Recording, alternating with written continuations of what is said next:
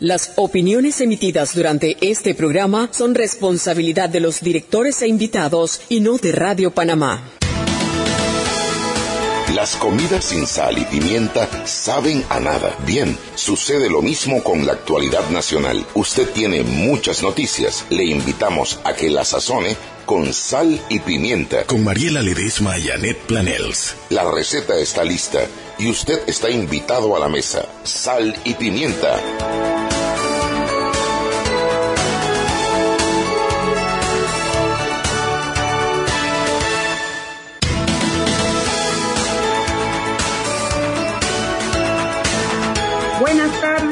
muy, muy buenas tardes, querido público oyente de este su programa Sal y Pimienta, un programa para gente con criterio, gente que busca información, se hace su idea, se forma un criterio y desde allí opina, toma decisiones, planifica. Claro, estoy viendo acá la seña de, de mi amigo Eric que me está soplando. Hola Eric, buenas tardes. Buenas tardes Mariela, ¿cómo estás? Estoy muy bien, contenta de estar viva, de no tener COVID, de oigo tanta gente cercana a mí ahora quejándose de cómo están viviendo las cosas. Anet lo pasó muy mal y Toto. Ahora tengo otro muy querido y cercano amigo también sufriendo con el cansancio, eh, la, tos, la fiebre. Qué barbaridad, qué, qué cosa está esta, esta pandemia, cómo nos vino a cambiar el mundo. Así que, ¿cómo estoy? Estoy perfecta, Eric Martínez, estoy con salud. Hoy cuando estaba, hoy fui al supermercado y cuando estaba en la caja y iba a comenzar a quejarme de los precios altos y de todo, porque de verdad que yo hago eh, supermercados semanalmente y, y, lo que yo gastaba versus lo que yo gasto ahora es una, como lo mismo, siempre he comido bien, pero lo mismo. Y en el minuto en que iba a comenzar a quejarme, es como una vocecita que me habló y me dijo, tienes con qué pagarlo, estás con salud, lo puedes disfrutar, lo que te vas a comer, ¿de qué te vas a quejar? ¡Ah! Fue como que si alguien me hablara, Eric Martínez. Y dije en mi corazón y en mi cabeza, gracias universo, porque de verdad, en medio de una pandemia, yo estoy sana, tengo con qué pagar este supermercado, voy a hacer cosas muy ricas para mí y mi familia que vamos a disfrutar o sea, de verdad, de verdad, ¿cómo estoy? Estoy perfecta, Eric Martínez. ¿Cómo estás eh, tú? Bien, bien. Mira, la verdad que me gusta mucho escuchar eso de ti, Mariela. Este, ojalá lo escucháramos de muchas personas más. Al final del día, lo que tú dices se resume en simplemente ser agradecidos. Hay que ser agradecidos de todo. O sea, desde que usted despierta y abre los ojos, ya usted tiene que dar las gracias de que está. Ya hay ganancia. Sí, está sano, está vivo, tiene una cama, tiene una casa donde refugiarse, tiene ropa, tiene agua, tiene comida. Eh, sin duda hay personas que la están pasando muy mal, muy difícil, pero mientras haya salud, mientras haya vida, lo demás uno lucha por ello, ¿no? Lo demás uno, uno busca la forma, uno, uno no se deja, uno no se debe Déjame decirte algo también, Eric, que quisiera decir para hacer eh, empática con la gente. No es que no me haya pasado nada. Yo pasé dos semanas en una depresión que, hombre, en la radio no se nota, porque la radio es una voz, es una emisión de una información, comentarios, pero donde yo no podía reírme, donde realmente estaba muy deprimida, tuve que llamar a mi médico y atenderlo. Y eso es importante que la gente lo sepa, porque la gente piensa que es que uno está bien porque no le pasa nada. No, lo que pasa es que todos vivimos en diferentes gradientes esta, esta pandemia eh, y, bueno, así como hay para quejarse, también hay para agradecer. Ya entró la Chugi Purugi, pero yo voy a leer mis pautas porque ayer ya Dele ¿Qué pasó ayer? ¿Qué pasó? Óyeme, las pautas. Banco Nacional, para esos obsequios de fin de año que no pueden faltar, abre ya tu cuenta de ahorro de Navidad en Banco Nacional de Panamá. Aperturas de cuentas navideñas desde un balboa, yo diría desde un palo, desde un dólar. Tienes hasta febrero de 2021 para abrir tu cuenta. Te esperamos en Banco Nacional de Panamá, grande como tú. El glucómetro VivaCheck, que ha sido mi compañerito pío pío en esta, en esta pandemia que tiene un amplio rango de hematocritos de 0 a 70%, es capaz de evaluar eh, recién nacidos, mujeres embarazadas, pacientes con anemia y otros. Tiene 900 memorias con fecha y hora 5 segundos de tiempo de respuesta, puerto USB para transferencia de datos incluye 10 tiras de prueba. Lo venden en la casa del médico en la avenida Justo Arosemena. Y Terpel dice, aléjate de los contagios con el llavero antivirus diseñado para pulsar, alar y cargar. Ven por el tuyo a las estaciones Terpel a solo 2 dólares adicionales a tu recarga de 15 dólares en combustible o por la compra de un promo pack de lubricantes Terpel de venta en todas las estaciones a nivel nacional. Terpel a tu servicio. Oye, Mariela, antes de darle la entrada acá a nuestra querida Net, que acaba de llegar, yo quiero complementar un poco eh, la pauta que hablaste del Banco Nacional, que con solo un dólar puedes abrir una cuenta, ¿cierto? Bueno, yo invito a todo el que nos está escuchando a que lo haga. Porque si hay algo que nos va a enseñar esta pandemia, no la pandemia, o sea, no, no la enfermedad, la crisis que estamos viviendo es que siempre hay que ahorrar para los momentos de las vacas flacas. Y en este momento la vaca yo creo que ya se murió.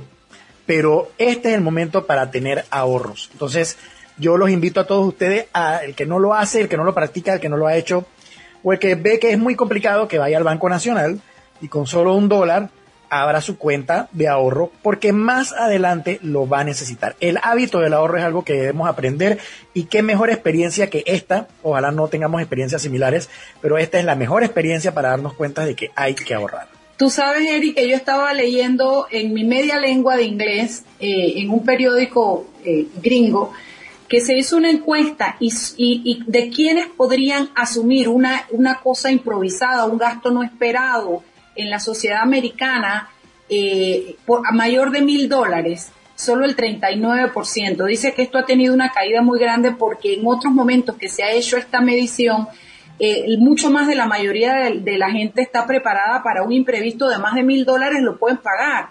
Y que ahora la entrevista arrojó que era solo el 39% de los norteamericanos que estaban en posibilidad de hacerlo y que los demás decían, puedo pedir un préstamo, puedo meter un tarjetazo, pero ahorrados en el banco no los tengo. Mira qué cosa, ¿no? Para que te des cuenta cómo nos afecta todo. Chugui por hoy. Cosa de los baby boomers. Mami, el, micrófono. mi amor, a ti te dejó jodida esa enfermedad que, Digo, que vengo tarde, pero vengo con buenas noticias. A ver, a ver. Yo sé, yo me la sé, la, la ¿Qué fue? ¿Ah? La votación.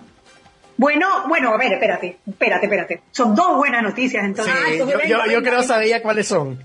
Pero una localcita, muy localcita, Comité Olímpico Internacional, el Comité Electoral, perdón, independiente, la Comisión Electoral Independiente del Comité Olímpico de Panamá acaba de anunciar, en efecto, proclamar a Damaris John como la presidenta electa. Muy bien, muy bien.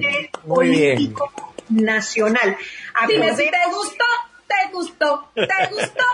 Acordemos que esta pelea viene desde el 12 de diciembre, cuando después de unas largas y muy controversiales elecciones, Damaris Young ganó con un voto a favor, después de que hubo también incluso las denuncias por el hombre del maletín, que resultó ser el hermano del viceministro Carlos García, que está además nombrado en la Asamblea nacional como asesor. Y que todavía lo niega. Ese. lo cierto es que después de casi un, no, después de un mes, literal, el 12 de enero, eh, finalmente el comité electoral se pronunció dándole la victoria a Damari Young. Eh, en estos momentos están ahora mismo felicitándola todos por Twitter, así que bueno, buenas noticias para el deporte porque asume como presidenta del Comité Olímpico Nacional no solo una deportista, sino una profesional en derecho deportivo, eh, que al final a lo que aspiramos los panameños es que el Comité Olímpico, Pandeportes, saque las manos de los politicuchos del deporte. Es impresionante cómo se alían los politicuchos en para tratar de acaparar el poder dentro de los deportes. Y tú tenías muy claramente de un lado una nómina llena de políticos y de trabajadores de la Asamblea Nacional y por el otro lado una nómina llena de deportistas. Entonces, eh, bueno, la verdad que esperamos que eh, la presidencia de Damari Young esté marcada por eh, la profesionalización del deporte, darle los, las oportunidades verdaderamente a los deportistas que merecen eh, que se acaben todas aquellas, ¿te acuerdas de aquellos viajes donde eran más acompañantes que deportistas, eh, porque al final, oye, son, son, las personas que nos representan a nivel mundial, además de ser un, espacio para que las personas que tienen quizás poca, eh, poca movilidad social alcancen esa movilidad social que es tan importante en la democracia. O sea, el deporte es un camino para que la gente se desarrolle. Y lo que tenemos es que limpiar ese camino para que esté libre de intereses politiqueros eh, y que sepa Mari John que la responsabilidad que tiene sobre sus hombros es grande y que esperamos mucho de ella. Y aquí estaremos apoyándola y empujándola y exigiéndole que como les toca a, bueno a, la sociedad civil, ¿no?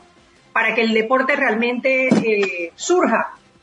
Y tantos muchachos, tantos talentos que tienen que estar en las esquinas por ahí. Oye, y venga la segunda noticia, venga, venga. Bueno, la segunda es que se hizo historia también en el Congreso de los Estados Unidos el día de hoy con el impeachment, el segundo impeachment al presidente Donald Trump. Es el único presidente en toda la historia de los Estados Unidos de haber sido impeached. Impeached es como, como imputado, es como una imputación política que le hace el Congreso y que le toca ahora al Senado eh, hacer un juicio político para determinar si eh, él incitó a la insurrección, que es por lo que lo están acusando.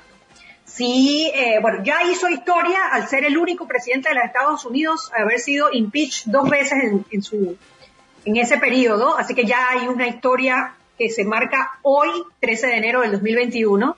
Ahora faltará ver si se logran los dos tercios del Senado de los Estados Unidos para condenarlo. La condena no es tanto para sacarlo de presidente, porque no dan los números. Ya le quedan siete días para, para entregar el poder, y todo parece que ya ahora sí lo va a entregar, eh, sino para inhabilitarlo políticamente y para desprenderlo de todos los beneficios que le tocarían como expresidente de los Estados Unidos. Así que bueno, eh, se sigue se sigue Hombre, su carrera política a futuro también porque después quede, que, que, quede encontrado culpable y no sale no culpable. o sea, en vez de no culpable, eres culpable. Dice la gente, dice la gente del ñeque que ya corrió para el Parlacén a inscribirse. Esa gente del ñeque no pierde tiempo, no, pierde tiempo. pero bueno, que me, gusta mucho, mira, me, me, Oye, Anet, mira, yo pensé que ibas a dar una noticia adicional que sucedió hoy en la asamblea, que digo, no es nada Ay, sí, lo del reglamento pero es, es algo que, que da cierta esperanza y es que Gabriel Silva hoy tuiteó que se aprobó en primer debate una iniciativa que protege y recompensa a las personas que denuncien actos de corrupción. Él lo considera un avance importante contra la corrupción, de hecho lo es, es el primer debate, todavía no podemos cantar victoria, y agradece a ciertos diputados que me sorprenden, estos tigres que empezaron a comer vegetales ahora, eh, el diputado Carles, el diputado Cristiano Adames y la diputada Corina Cano, quienes contribuyeron en la construcción de la propuesta junto con los independientes. O sea que es una muy buena noticia. También dice que agradece a los diputados de la Comisión de Gobierno, eh, Félix Cook, Agustín Senhorn y Roberto Abreu. O sea, como que hay un grupo de diputados que respaldaron la, la, la, la propuesta de los independientes eh, y es una buena noticia, a pesar de que... Oye, y yo pensaba que cuando dijiste asamblea, cuando dijiste asamblea, yo pensaba que ibas a contar que ya finalmente está en lista en el, eh, para el segundo debate, en la lista para discutir el reglamento, la modificación al reglamento ah, interno de la asamblea que propuso Juan Diego. Qué bueno. Eh, que mágicamente después de un año apareció en la lista. Parece que estaba no estaba muerta, estaba de paranda. Oye, pero ya está una buena noticias. El COVID está modificando algunas mentes allá adentro, pareciera, no, no sé si es Yo creo que ve, yo creo que ve que ya que le está haciendo como achí, como achí. como achí. Sí, como achí. Pero, pero como siempre, no todo puede ser positivo, porque también... Ay, ya viene la bruja. Y los medios tenemos que vivir ¿Cómo así? De pura noticia positiva no prenden la radio. No, mentira, mentira. El balance, no, no, no. en una noticia eh, que preocupa muchísimo. Hoy eh, hubo un allanamiento en la casa de André Conte. André Conte, si recuerdan, es un activista muy conocido porque eh, fue, se hizo como famosito. Él fue candidato independiente a la Asamblea Nacional en la misma papeleta que Raúl Fernández, que hoy en día es creo que fue la misma papeleta. Bueno, el tema es que eh, André eh, se hizo famosito en estos días porque protestó frente a la Asamblea Nacional solito. Él solito con su paila en frente de más de 400 guardias y esa imagen como que dio la vuelta y como que no le gustó mucho a los guardias, yo creo, ¿no? Porque vaya, se vio un poco la desproporción en cuanto a el tamaño de la manifestación versus la, la preparación de los, de los policías para proteger la Asamblea Nacional. Bueno, lo cierto es que hoy lo allanaron porque hace unos meses, yo no sé si ustedes recuerdan, que una cuenta que se hacía llamar Anonymous Panamá publicó unas imágenes de unas planillas de la Policía Nacional, en donde salía el nombre de los, de, los policías, el rango que tenían, creo que salía la fecha de nacimiento, salía el password, que la mayoría eran 1, 2, 3, 4, 5, 6, y lo están acusando de eh, atentar contra la personalidad internacional del Estado y el, uso de información, la publicación de información confidencial. Estos no son delitos suaves, son delitos que pueden conllevar de, de dos a cuatro años. Creo que son tres delitos que están sumando, no recuerdo el tercero. Eh, se lo llevaron detenido después de haberle allanado la casa. Eh, así que habrá que esperar en qué queda todo esto. Lo cierto es que deja como un mal sabor de boca. Digo, hombre, si hizo algo malo, pues tendrá que enfrentar la, autoridad. en este programa jamás vamos a, apoyar ninguna acción que sea ilegal, por muy noble que puedan ser las intenciones. Lo cierto es que sí queda como un mal sabor de boca eh, una persona que que participó de manifestaciones contra la policía y de repente la policía se voltea y le hace todo un allanamiento. Ahí los comentarios un poco en Twitter iban por la línea como que, hoy aquí en Panamá llevamos casi que 10 eh, años y todavía no han encontrado la máquina pinchadora, pero sale este niño y publica una cuenta de Anónimos y ahora sí, allanamiento total y encuentran todos los IP que nunca han encontrado, ¿no? Entonces un poco la, como que, como que, como que las investigaciones caminan cuando les interesa que caminen, ¿no? Debo aclarar que el delito es eh, atentar contra la personalidad interna del Estado. No, internacional, internacional, sale en, la, en, el, en el papel, sí. Sí, sí, sí, Mariela, está, está en el Código Penal, ya lo revisó el abogado. Te lo tengo, te lo tengo, negra, de verdad. Te lo juro que te lo tengo. El artículo Pero mira, mientras, mientras Anet lo busca, mira que... No, yo espérate que yo estaba hablando. Ah, perdón, eh, Lo que quiero decirte es que eh, a mí me preocupa enormemente los niveles de, manejo de la policía. Yo, yo realmente a mí qué pena, pero yo lo tengo que decir, yo no le creo a la policía. Pues, ¿Qué voy a decir? No le creo porque han pegado tanta mentira y no salieron con la operación, ¿cómo se llamaba la operación esa de, de trasiego internacional de armas? Eh, ah, sí, sí, sí, sí, sí. La, operación internacional de hambre, Furia. Pegasus. Pegasus, Pegasus, Pegasus es la máquina pinchadora. Ah, bueno, pero era una operación internacional y terminamos con tres pistolas de agua y todo el mundo libre. O sea, yo no les creo. La mamá de ese muchacho mandó un tweet hoy diciendo que les habían allanado la casa, no la dejaron ni vestirse, ella no se había ni levantado, eh, no le dieron información, estaba muy preocupada. Ella es la mamá y a ella se le perdonan todas las dudas y todo lo que tenga. Ahora, yo, eh, si el pelado lo hizo, muy malo, nosotros no vamos a defender si es un delito, es un delito pero lo que sí digo, lo que sí tengo mucho temor es ver estos reacciones. Yo no sé, pero qué cosa, ¿no? Que es, contra los muchachos que protestan. O sea, es que eso me, eso no me huele bien. Eso es todo lo que los pelados protestan. Conchale, están ahí. Están ahí al filo. Vamos a ver, vamos a ver. Yo espero, no conozco a Andrés personalmente, no lo conozco. Pero es un muchacho que lo he visto activo, muy, eh, bueno, es un activista ciudadano y ha demostrado preocupación por el quehacer político del país, así es que esperemos a ver las investigaciones, ¿no? Sí. Eric, ya, ya, ya que acabé, no, no, no, o sea, es que ahora que Anette está buscando la, la, la ley o, o, el, o cómo tipifican el delito, este, me llama poderosamente la atención que nadie ha dicho nada, y ojo, yo no soy fan del personaje, pero nadie ha dicho nada de los, de los Barelalix, por ejemplo se supone que agarraron el celular del presidente de la República, e, extrajeron información personal inclusive y la publicaron libremente y nadie dijo nada, nadie hace nada. Digo, que sean ciertas o no, eso a mí no me consta ni me interesa realmente. Tongo votado no pone boleta, como dicen, pero ahí está un buen ejemplo, ¿no? De que cómo se viola la seguridad del Estado y no hacen nada hasta cuando llega un chiquillo que va con una paila y se enfrenta a 50 policías eh, y de una vez entonces le agarran rabia y le buscan su cuestión y bueno, si, si es culpable, es culpable, ¿no? Digo, eh, eh, Anonymous o, todo, o Assange también allá en, en Europa son culpables de lo que de lo que hicieron, pero bueno, si, sirvieron un propósito y descubrieron más de tres cosas, probablemente este muchacho se vio inspirado en, en esas escenas y quiso hacer lo mismo y bueno, y se metió en un lío, pues, quién sabe, no sé, ya las, las investigaciones irán o darán sus resultados, pero sí me llama la atención lo selectivo que hacía la investigación con respecto a este muchacho, ¿no? Pero bueno, ya Bueno, son las 6 y 15, vámonos al cambio porque nuestro invitado ya está en la sala esperando para conversar con todos nosotros un tema súper interesante.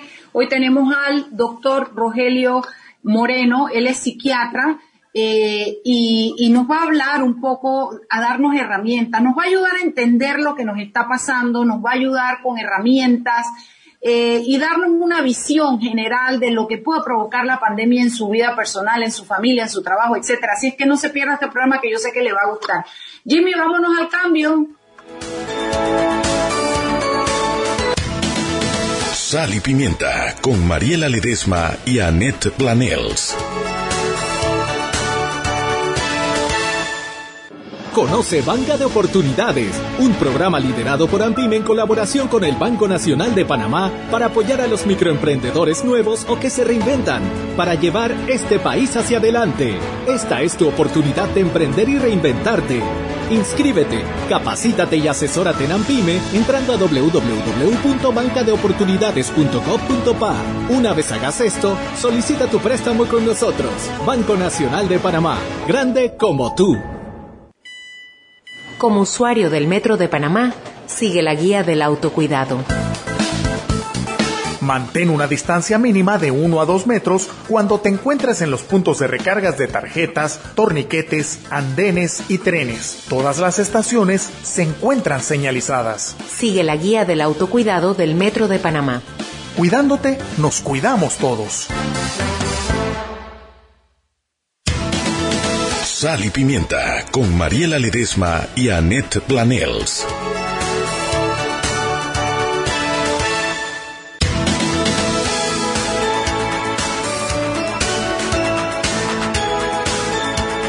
Estamos de vuelta en Sal y Pimienta, un programa para gente con criterio, Mariela. Mariela, nosotros. Sí, nosotras, nosotras. Tú sabes que también el, pelado, el Ay, hombre, no, no, aquí, no, no trae el aguacate. No, hombre, no trae el aguacate. Criterio. Mira, tú estás viendo, Mariela, yo le llevé gelatina, la, mira tú. Pero ni un aguacate. No le llevé, no le llevé el helado de aguacate, ese fue el problema. No, quería, mira la hora que es. A los arrastrados, así, así. Con la, ¿Ves? Son las 6 y 17, son las 6 y 17 y no hay aguacate en esta casa, entonces yo tengo que pelear para donde el que prometió. Y yo le di hasta el sitio. En pedidos ya hay un sitio que se llama Aguacates Algo. Que tú pides, oye, te traen una malla de aguacate. ¿Dónde están los aguacates para la gente? Vienen, vienen los aguacates, pues, vienen los aguacates. Ok. Bueno, no, antes de entrar con nuestra entrevista del día de hoy, Mariela, acaba de salir calientito un comunicado por parte de TVN. Y yo creo que es importante mencionarlo. Eh, TVN acaba de aceptar la renuncia del periodista José Ricardo Muñoz. José Ricardo Muñoz, si recuerdan, en una publicación ayer de poco, parece que el hombre estaba nombrado, está nombrado, ya es, ya es un hecho, eh, con cinco mil dólares en el municipio de Panamá como asesor.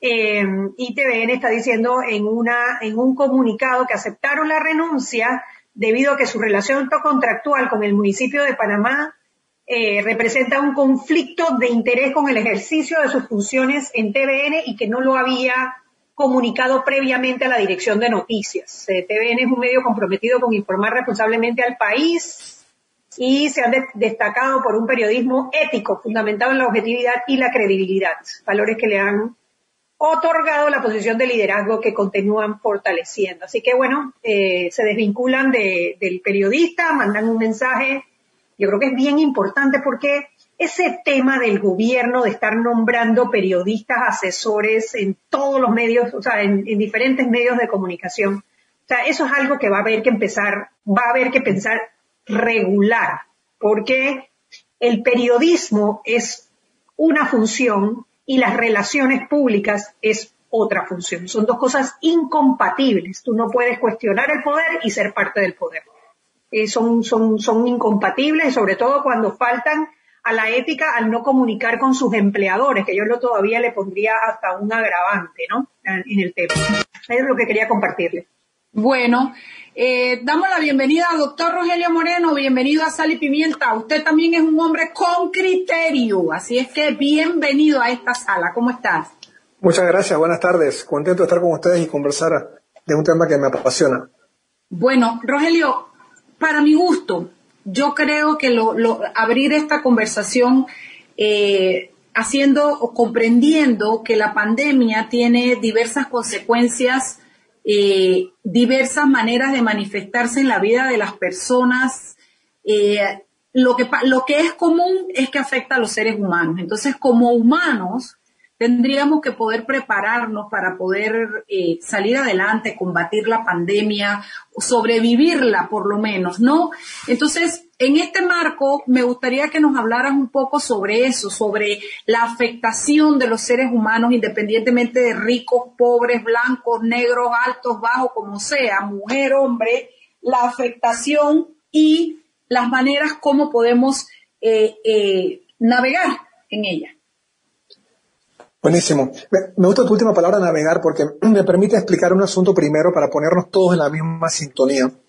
Para poder salir de esta pandemia, con buena salud mental además, y, salud en general, necesitamos de nuestro órgano más valioso. Y salud mental se refiere a la salud del cerebro.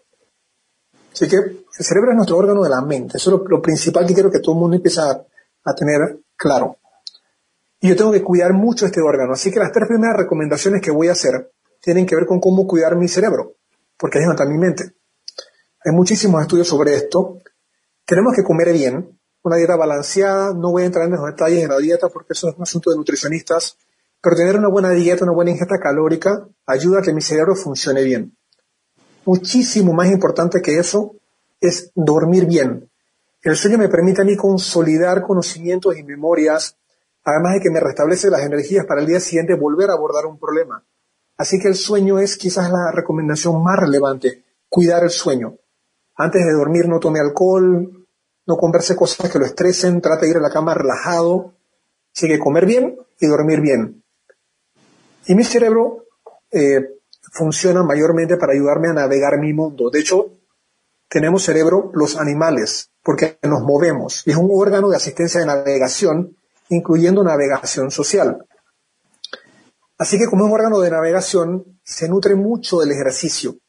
Una recomendación que es súper importante y que a veces entra en conflicto con las recomendaciones de las autoridades porque restringen un poco este tipo de, movilidad. Salud mental implica buena dieta, dormir bien y tener espacio para ejercicio y actividad. Así que estas son recomendaciones muy generales. De allí yo creo que no hay tanta recomendación general porque cada quien vive su, realidad de pandemia en modo muy diferente, que es lo que me, planteabas. Lo cierto es que todos tenemos emociones respecto a lo que estamos viviendo. Emociones y reacciones es lo mismo, reacciones emocionales, emociones, sentimientos, simplifiquémoslos en el mismo concepto. Y las emociones son esas reacciones que yo tengo fisiológicas que me dicen de qué calidad son las cosas que yo estoy viviendo. Si vivo algo que es bueno, yo lo siento con alegría, con alivio, con esperanza, emociones positivas. Si algo me preocupa, me entristece, me da rabia, me irrita, entonces estoy afrontando algo que me genera ese tipo de emociones. Y lo primero que tenemos que saber es qué emociones yo estoy teniendo en cada momento. Así que la siguiente recomendación sería realmente observar mis emociones.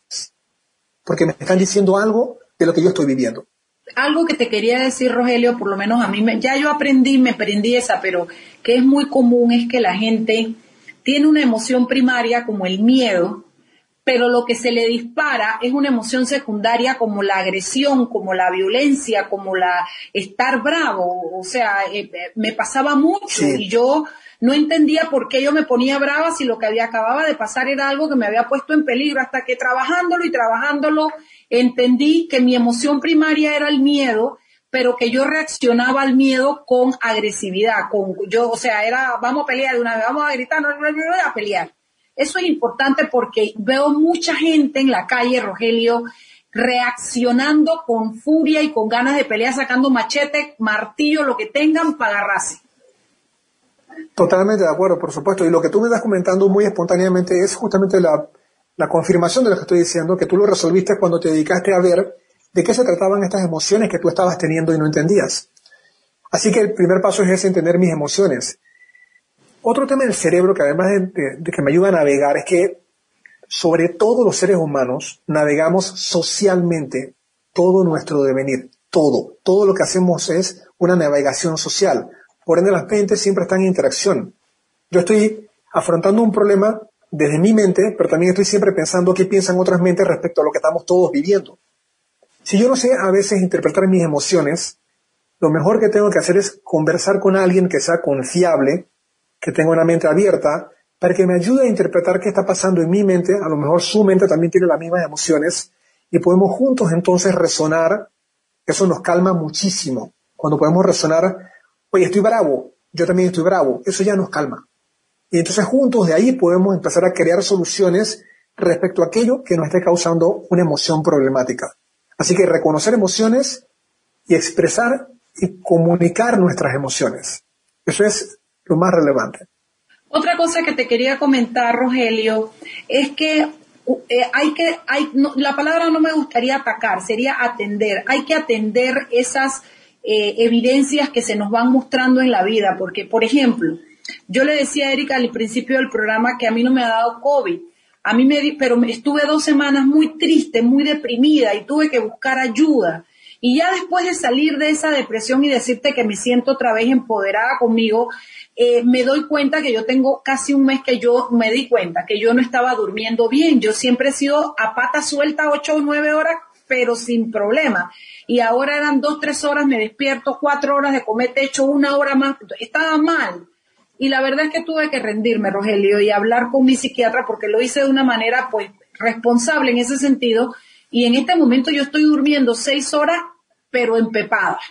Con, con la guía de un psiquiatra, porque lo, lo otro era eh, insostenible para mí seguir viviendo sin dormir bien, estaba irritable, estaba, eh, estaba lábil, estaba temerosa, estaba cansada, hasta que, bueno, decidí rendirme y yo nunca había tomado una pastilla para dormir y las estoy tomando ahora, ¿no? Y es importante porque eso, para decirte que lo que dijiste del sueño, no hay una vaina que afecte más todos los estadios de la vida de una persona que no dormir bien, no descansar. Es demasiado relevante, ciertamente. Y las medicinas las usamos como una herramienta cuando las emociones están demasiado eh, alteradas, demasiado intensas, nos interfieren con el sueño, con el apetito, para ser una herramienta. La, principal herramienta sigue siendo poder expresar mis emociones y comunicarme con otras personas respecto ya entonces a la causa de esas emociones. Recordemos que las emociones son las reacciones que yo tengo según lo que yo esté viviendo. Así que yo estoy irritable, oye, tú también estás irritable. ¿Qué será lo que nos pone bravos? Y vamos a ponernos a pensar qué es lo que genera nuestras emociones. Y para eso yo necesito buscar data. La data es súper relevante. Y si ven, lo diré muy abiertamente, es una de las cosas que más está faltando para esta sociedad en el manejo de pandemia y confinamiento y planeamiento económico es data. ¿Dónde estamos? ¿Quiénes se están enfermando? ¿Dónde se están enfermando? ¿Cuál es el plan económico? No nos aclaran las cosas. Cuando falta data, cuando no hay información suficiente, yo no sé qué predecir y no sé cómo seguir planeando mejor. Y esa incertidumbre es la causa de muchos de nuestros problemas emocionales. Porque el problema no lo entiendo bien porque no tengo información clara, confiable del problema y tampoco tengo información clara sobre los planes para sanar ese supuesto problema que tampoco me dicen claramente. Así que eh, en esto ya conversaba con alguien y me decía que la idea no era llenarnos de información que nos estrese, bueno, la idea realmente es llenarnos de información útil y real, porque mi cerebro otra vez sirve para navegar mi mundo real. Mientras más información real yo tenga, mejor puedo generar soluciones reales y eso tranquiliza. Y hacerlo en grupo es lo que tranquiliza. No, no irme a pasear. Sí, ahora que mencionas lo de la información real, yo creo que has tocado un punto crucial en todo esto y quiero aprovechar que viene el cambio para que cuando entremos en el próximo bloque hablemos un poquito de cuando nos negamos a ver esa información real. Porque muchas de las maneras como las personas están tratando de protegerse de toda esta incertidumbre y de todos estos miedos que son racionales, son miedos racionales de enfermarse, de perder la casa, de, la situación económica, de cuánto tiempo va a durar esto, etcétera, como eh, eh, recurrimos a, bloquear información real y empezar a ver fantasías o tratar de crear nuestra propia realidad un poquito más eh, digerible para poder pasar esta situación. Vámonos un poco al cambio y de regreso más en Sal y Pimienta, programa para gente con criterio. Sal y Pimienta con Mariela Ledesma y Annette Planels.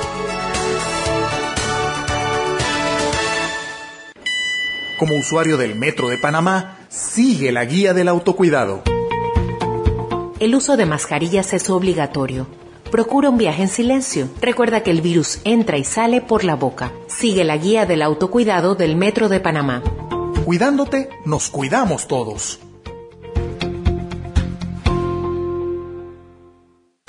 Hiciste papas fritas para un batallón. Te pusiste a hacer galletas con los niños. Tu cocina se volvió un desastre. No te preocupes. Con Deluxe absorbe grasa, una hoja y todo chilling. Porque cada hoja es extra grande y extra absorbente. Especialmente diseñada para absorber grasas. Así que no te preocupes. Máxima absorción para máximas necesidades. Conoce Banca de Oportunidades, un programa liderado por AMPIME en colaboración con el Banco Nacional de Panamá para apoyar a los microemprendedores nuevos o que se reinventan, para llevar este país hacia adelante. Esta es tu oportunidad de emprender y reinventarte. Inscríbete, capacítate y asesórate en AMPIME entrando a www.bancadeoportunidades.gov.pa. Una vez hagas esto, solicita tu préstamo con nosotros. Banco Nacional de Panamá, grande como tú. Sal y Pimienta con Mariela Ledesma y Annette Planels.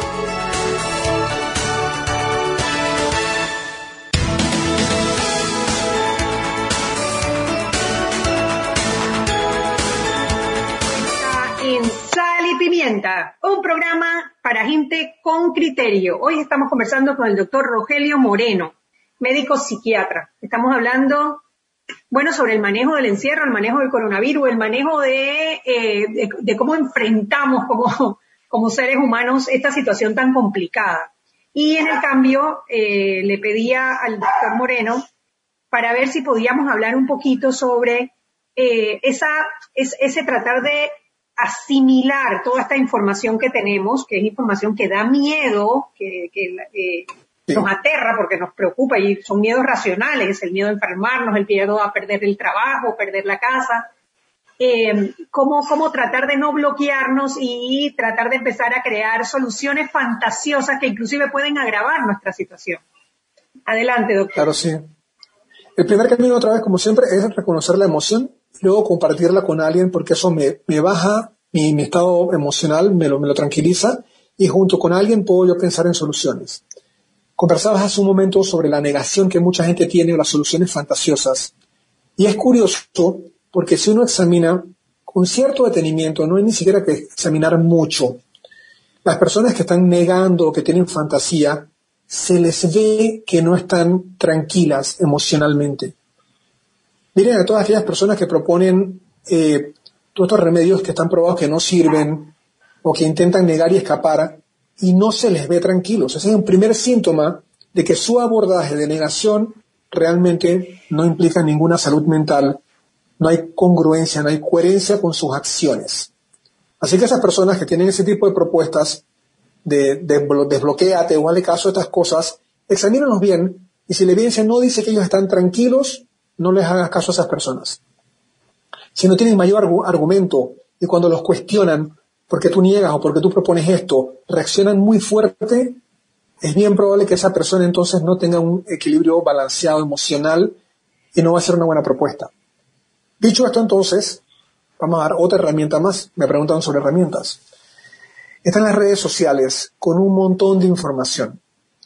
Yo tengo que buscar vincularme con personas que tengan estas dos características que voy a mencionar. Personas que tengan buena intención y que sepan lo que están haciendo y lo que están diciendo.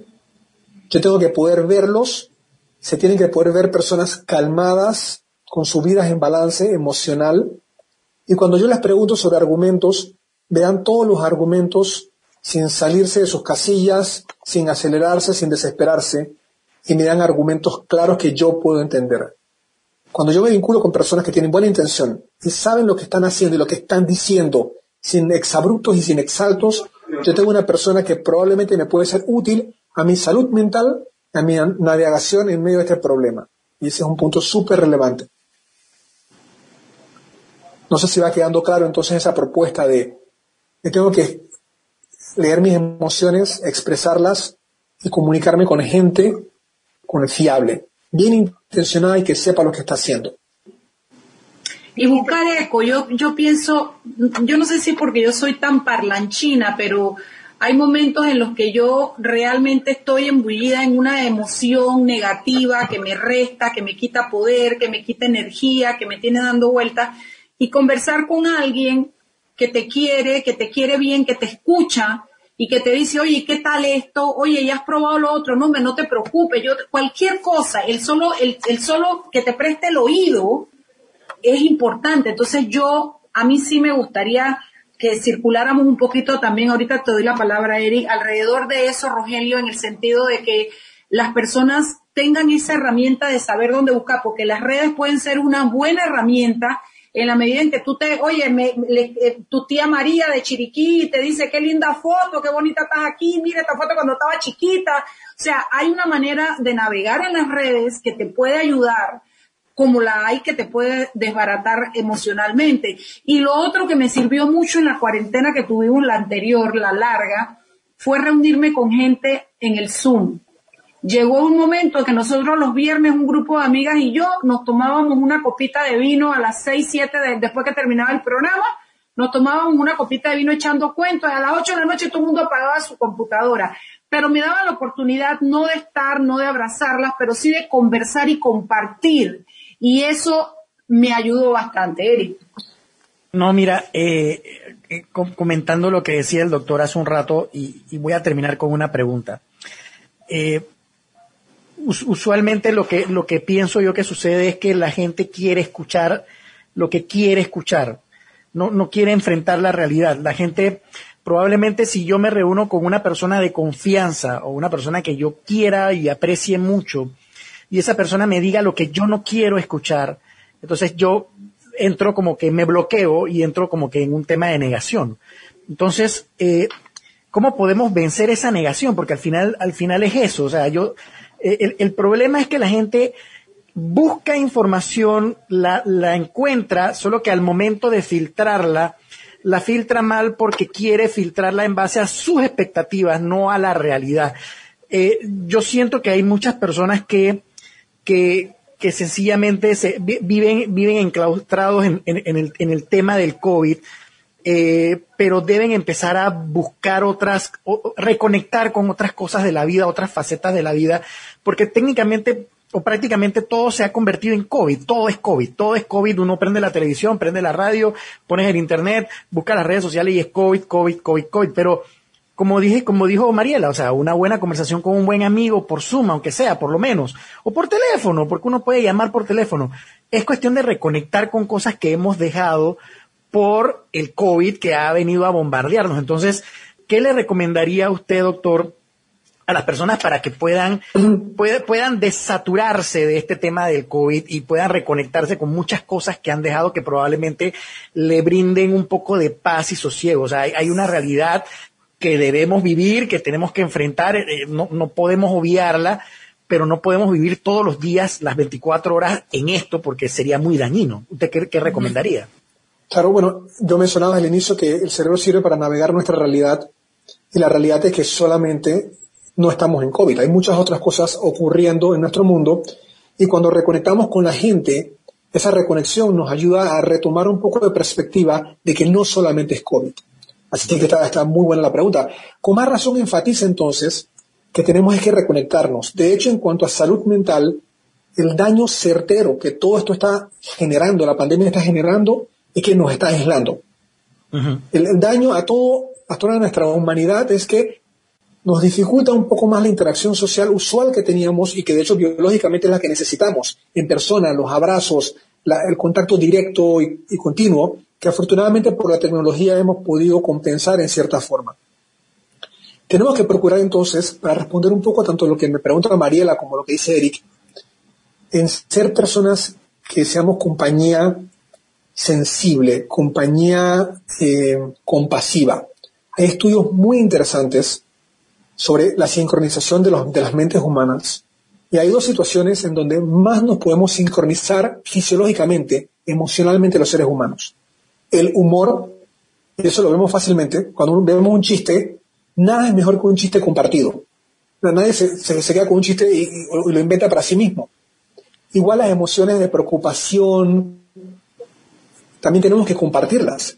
Así que compartir nuestro mundo, COVID y no COVID, con otras mentes es justamente la solución y el balance de nuestra salud mental.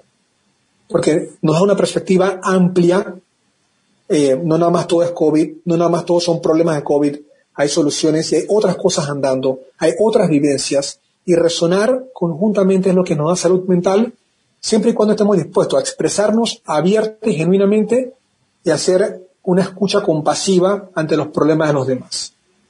Cuando alguien se niega a cambiar su perspectiva, hay que ser compasivos y esperar otro segundo momento para volver a acercarse. Y ser sensibles en qué momento le presentamos la realidad a la persona. Pero tenemos que estar siempre en compañía sensible. Y todos lo podemos hacer. Sí, eh, digo, eh, en, parte es, es aprender a convivir con, con, con, con el virus, o sea, porque nos lo vienen diciendo desde un principio, o sea, esto no va a desaparecer mañana, ni pasado mañana, ni el otro año, vamos a, vamos a tener que aprender a convivir con él, y convivir con él implica todo lo que tú mencionas, o sea, reconectar con muchas cosas, o sea, compartir, y creo que nos hemos, nos hemos privado nosotros mismos de ello, quizás porque no hemos aprendido a lidiar con una situación como esta. De hecho, yo siempre he sido de los que piensan que Panamá ha sido bendecida, pero el haber estado bendecido por no tener terremotos, huracanes, nunca nos preparó para una situación como esta. Jamás. Eso, es bien interesante, sí, porque en algún artículo y conferencias que he dado por ahí mencionó que la nación está socialmente fragmentada, así que nunca aprendimos esa convivencia porque no hay nada que nos haya unido previamente mejor. Eso es un punto muy interesante. Pero es un buen momento, hay, que hacerlo ahora mismo, ¿no? Así que por eso es que con mucho gusto acepto todas estas eh, invitaciones para, para comunicar este mensaje muy científico. Yo lo digo un poco en forma de conversación, pero detrás de lo que estoy diciendo hay un montón de estudios de cómo funciona la mente. Y la mente funciona bien en forma conectada. Cuando estamos vinculados todos en forma compasiva y solidaria. Atendiendo a eso que acabas de decir, Rogelio, de que la mente funciona en forma compasiva y solidaria, dime algunos puntos específicos para lograr esa compasión y esa solidaridad entre los panameños en este momento. ¿Qué se te ocurre? Sí. Eh, hay un par de, elementos aquí. Lo, primero a nivel muy sencillo es cuando alguien le cuenta sus problemas, puede que a primera vista nos parezca que no son problemas graves, pero hay que ser compasivo y sensible para entender que en los zapatos del otro, aquello que nos esté contando es realmente un problema que le agobia. Así que hay que ser muy abiertos sin ningún tipo de juicio ser positivos, pongo como entre comillas, en verdad no cuenta. No, hombre, no te preocupes, todo va a estar bien. En verdad puede que no, y en verdad que puede que la perspectiva del otro, ese tipo de comentarios, sea más bien una habladuría sin ningún sentido. Yo tengo que escuchar con mucho sentido de realidad y tratar de entender la perspectiva de los demás. Así que eso es un buen punto. El otro punto, ya quizás a nivel más social, es eh, creo que en Panamá estamos muy fragmentados socialmente y un grupo social a veces no se imagina lo que está pasando otro grupo social. Eh, yo creo que lo vemos claramente inclusive en el gobierno. Y tenemos que hacer ese ejercicio social de preguntarnos cómo están nuestros hermanos en otras áreas, en otras situaciones.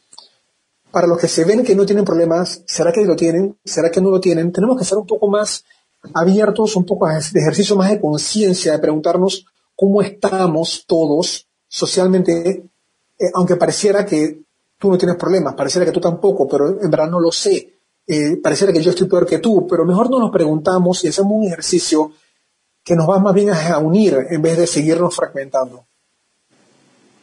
Una, una pregunta, de conciencia.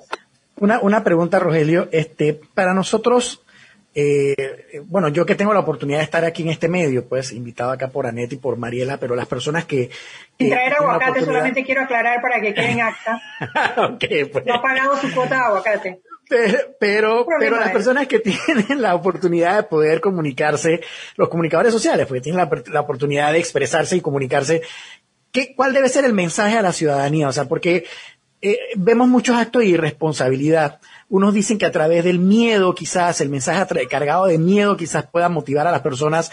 Eh, docencia puede que también eh, oriente a las personas. ¿Cuál debe ser el mensaje o cuál debe ser la orientación de lo que nosotros debemos decirle a la, a la población en general para que, para que se una, tome conciencia, eh, aborde el uso y las prácticas de los protocolos sanitarios? Porque sí hay mucha irresponsabilidad en la calle. ¿Qué podemos hacer nosotros como comunicadores para poder orientar a la gente a que cambie su forma de pensar? Denuncia a los que no comunican bien en los lugares, en las autoridades donde lo deberían hacer. Denuncia a esa gente que no comunica bien lo que nos debería estar comunicando. Claro. Ese y, y meter miedo no es una estrategia, eso es, eh, es, es peor to- todavía, que nos comuniquen con claridad la situación real y los planes reales. Y si lo que los deben estar haciendo no lo hacen, como comunicadores, denúncienlos, Claro. porque están desincronizando a toda la sociedad. O sea, es un tema de información. Hay que darle información a la gente. Sí. La información le da seguridad a las personas, pues. Claro, eso es educación, así mismo, tenemos que estar coordinados bajo un mismo entendimiento de qué nos pasa y bajo un mismo entendimiento de cuál es el plan a hacer. Cuando un equipo de fútbol se reúne y va a jugar contra otro equipo, analicen perfectamente contra quién se van a enfrentar y todos tienen un plan en la cancha. Y está el director técnico desde el borde diciendo qué hacer, qué no hacer, porque es comunicación continua, es una lectura continua de cuál es la situación que estamos jugando y cuáles son los cambios que tenemos que hacer para acoplarnos bien y poder salir aerosos. Si el director técnico no lo está haciendo bien, denúncialo. Claro. Ex- Excelente, Rogelio. Rogelio, mil gracias por acompañarnos en Sal y Pimienta. Creo que ha sido revelador. Creo que el clave, el tema educación al final, pues al final, y, y qué parte es responsabilidad de nosotros, de las personas que tenemos acceso a los medios de comunicación y de exigir a los medios de comunicación esa constante educación para ayudar a los panameños a pasar esta difícil, esta difícil situación que la verdad que nadie estaba ni preparado y estoy segura que nadie la pidió también. Gracias, Rogelio. Gracias. regresamos Después vamos eh, a tener la- el programa de la corrupción, de la personalidad de los corruptos. Ese me gustó mucho, ese me lo oí, les va a gustar bien. chicos. Opa, esa, esa queda pendiente. Gracias, doctor. Feliz, con y a ustedes, eh, de regreso, no se queden, eh, no se vayan. Vienen las conclusiones. Vámonos al cambio.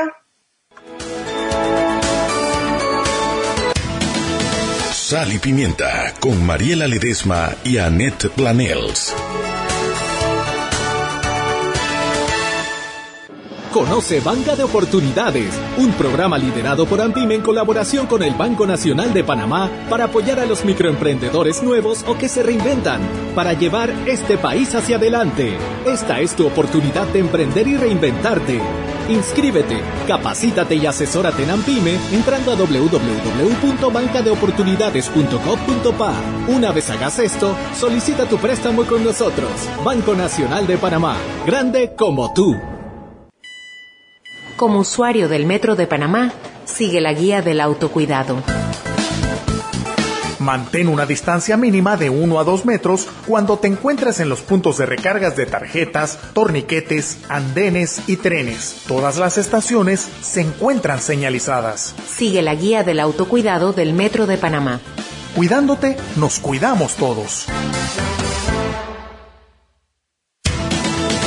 Sal y Pimienta con Mariela Ledesma y Annette Planels. Que al entender que tienen problemas de personalidad no es para tenerles compasión, es para saber cómo neutralizarlos, Clarísimo. cómo manejarlos. O sea, no, no, no es para que pobrecito, es para saber que contigo no voy a dialogar porque tú no estás dispuesto a dialogar. Punto. Desde Claro, tú sabes inicio. que, bueno, sí, nosotros en nuestra familia pues, hay un caso de narcisismo fuerte y, y nos tomó muchos años entender que simplemente esa persona no va a cambiar nunca y que lo que nosotros tenemos que aprender es a protegernos, punto, se acabó. Exacto, exactamente, exactamente. exactamente. Y, y qué duro, porque al final tú, sí te da algo de lástima porque nunca va a ser capaz siquiera de asimilar lo que tiene y el daño que le hace a la gente alrededor.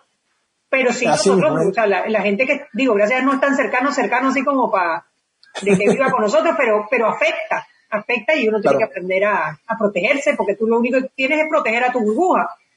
Así mismo es. el, tema con los narcisistas antisociales es que no, no se coordinan socialmente.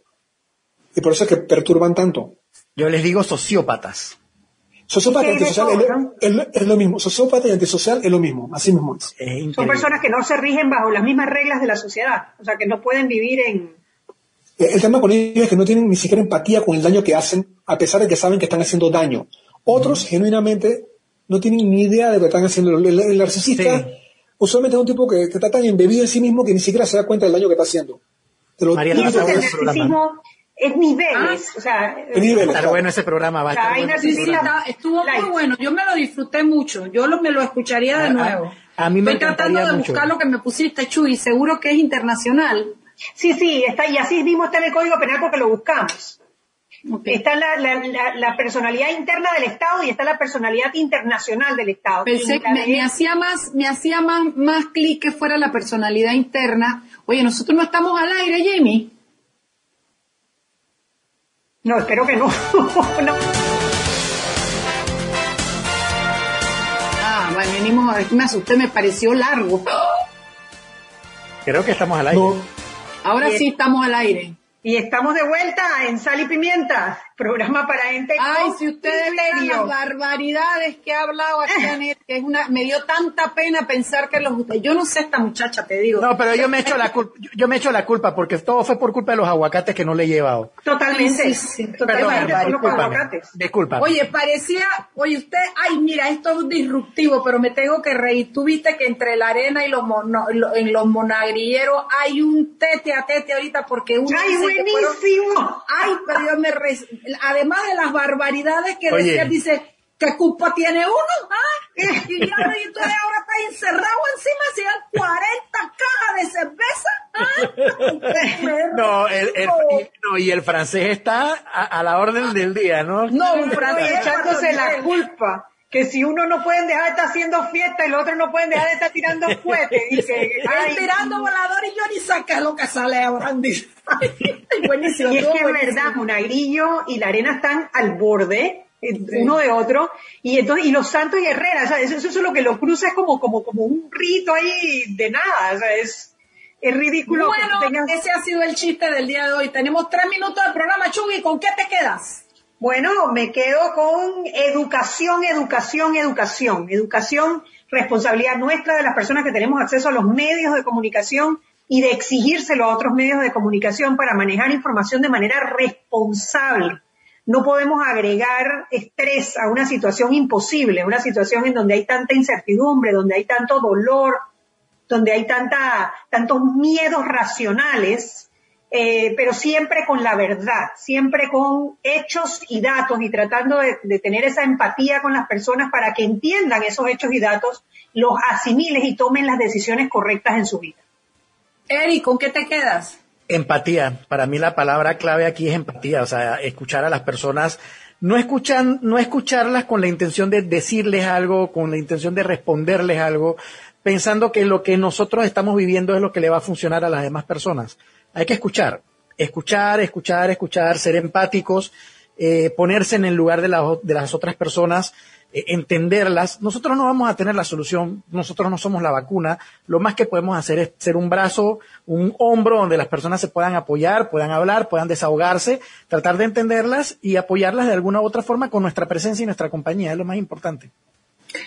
Sí, yo me quedo pensando en que uno tiene que asumir la responsabilidad de sus pensamientos y de sus emociones. Y para eso tienes que estar en contacto en todo momento con, ese proceso cerebral de qué me digo de esta situación, qué siento cuando esto pasa, y estar atento a, lo que piensas porque lo que piensas te va a producir emociones.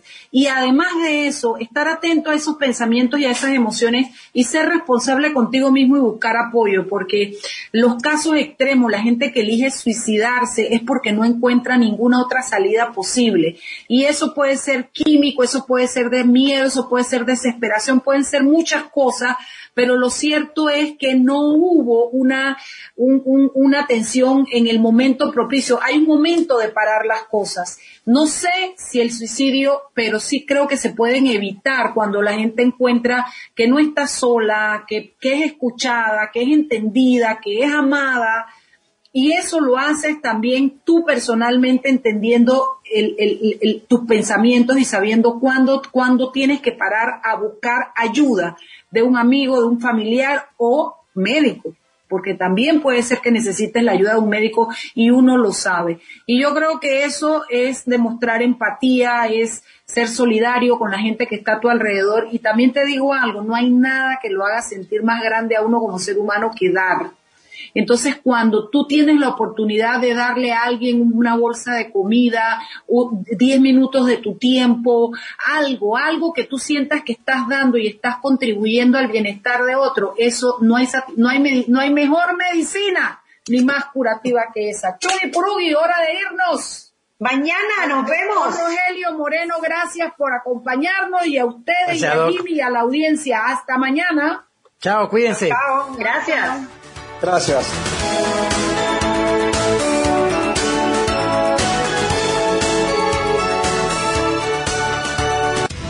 Hemos presentado Sal y Pimienta con Mariela Ledesma y Annette Planels. Sal y Pimienta